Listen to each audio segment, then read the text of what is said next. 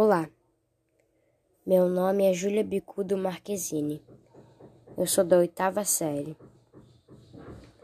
E hoje eu vou falar do dilema das redes sociais. É uma reportagem que está na Netflix.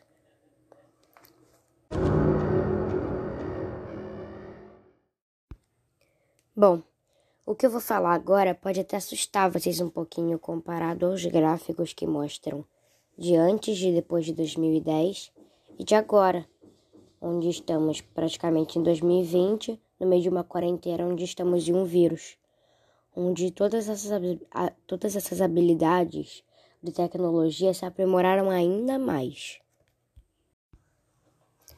Hoje eu vou falar sobre o dilema das redes e por que nossa, nossa sociedade mudou tanto comparado a antes, no passado, onde nós éramos pessoas comuns, que não eram tão viciadas assim em redes sociais e porque paramos literalmente de fazer tantas coisas interativas e supermotoras para mexer num aparelho em que ficamos parados e podem não nos beneficiar com isso. Bom, meu nome é Júlia Marquezine e eu vou falar o porquê essa reportagem teve que ser postada. Bom, então vamos lá. A reportagem mostra que as pessoas, no, no geral, começaram a se viciar muito nas redes sociais, principalmente em Twitter, WhatsApp, é, Facebook, Instagram e diversos outros aplicativos, principalmente agora em 2020, o TikTok, um dos aplicativos mais usados do mundo. Acho que é o aplicativo mais usado no mundo. Que eu vi uma, há pouco tempo uma reportagem na Globo dizendo que o TikTok é uma das reportagens. É uma das reportagens, não é um dos aplicativos mais usados no mundo e foi banido dos Estados Unidos. Porque foi a China que o fez. Então, não era prudente os Estados Unidos deixarem um aplicativo que é da China lá, não sei o que, não sei o que lá.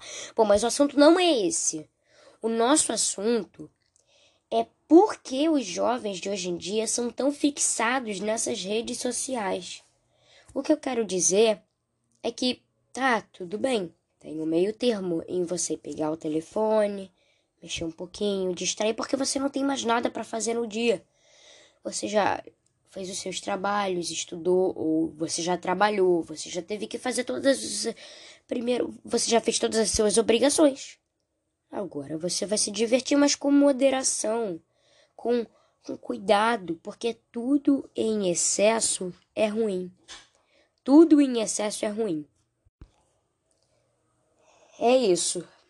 E na reportagem eu percebi que uma menina numa cena da reportagem que as pessoas queriam explicar a situação dos jovens.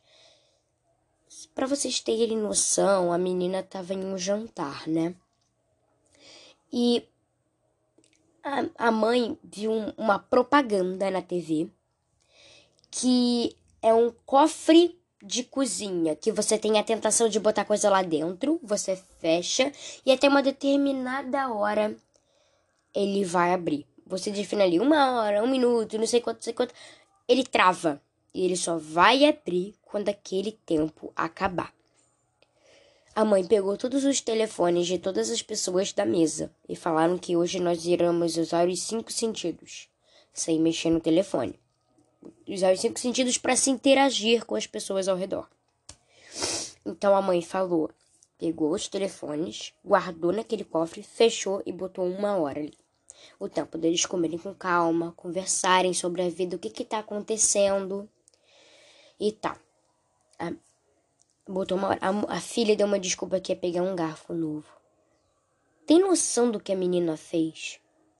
A menina quebrou o pote porque ela não suportou ficar cinco minutos sem o telefone dela, sem acesso às redes sociais, os avisos dos amigos, o que, que os amigos estavam fazendo, o que, que as pessoas estavam fazendo ao redor. Pessoal, as pessoas não conseguem ficar sem informações. Olha, eu, eu, por exemplo, eu às vezes esqueço de botar meu telefone para carregar durante três dias seguidos porque eu literalmente isso não me dá nada para minha vida. Eu só tenho um telefone porque eu preciso comunicar com os meus pais, com a minha família. É, de vez em quando ver um Netflix, umas redes sociais, postar uma foto com uma amiga, um amigo, uma mãe, a família. Mas se me pedissem para largar isso, no mesmo instante eu largava porque eu quero brincar com as pessoas, interagir com elas.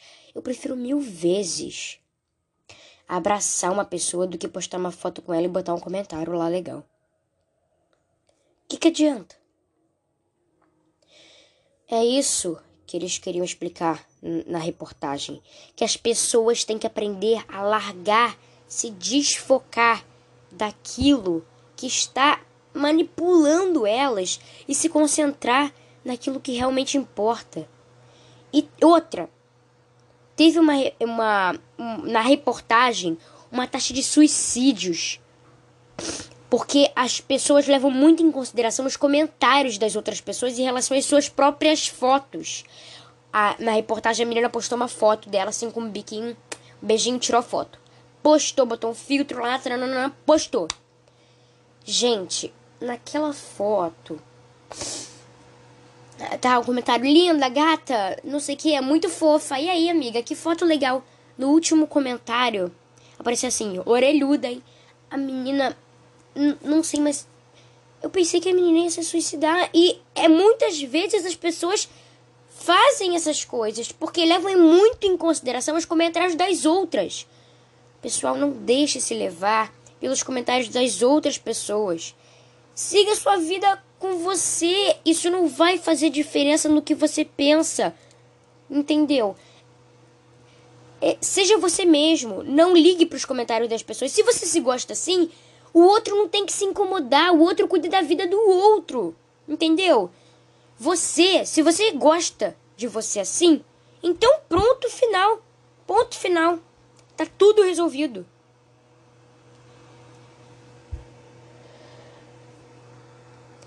Bom, esse foi o meu pensamento da reportagem. Meu nome é Júlia Marquezine e esse foi o fim da minha reportagem.